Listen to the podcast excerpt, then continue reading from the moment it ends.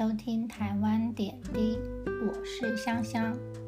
如果以气温来区分季节的话台湾的夏天很长。从四月的清明节之后接近三十度的日子就会变多。接下来的五月起几乎都是三十度以上的高温。一直到九月气温才慢慢的降到二十五度。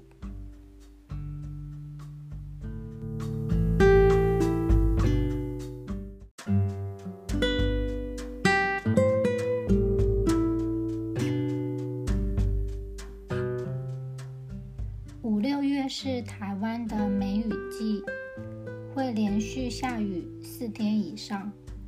这段期间的气候闷热，只要听到梅雨季要来了，我总是烦恼着衣服晒不干怎么办，吃不完的食物要赶快放在冰箱里，心情好像马上被影响了，开始担心东担心西。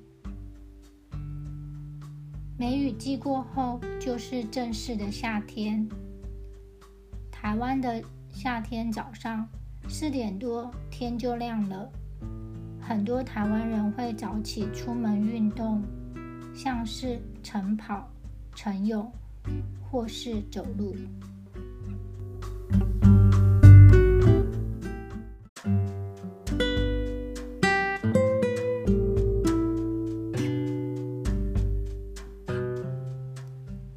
接着，大约早上七点，气温就超过三十度，总感觉好像是柏油路的热气开始上升，气温就开始攀升。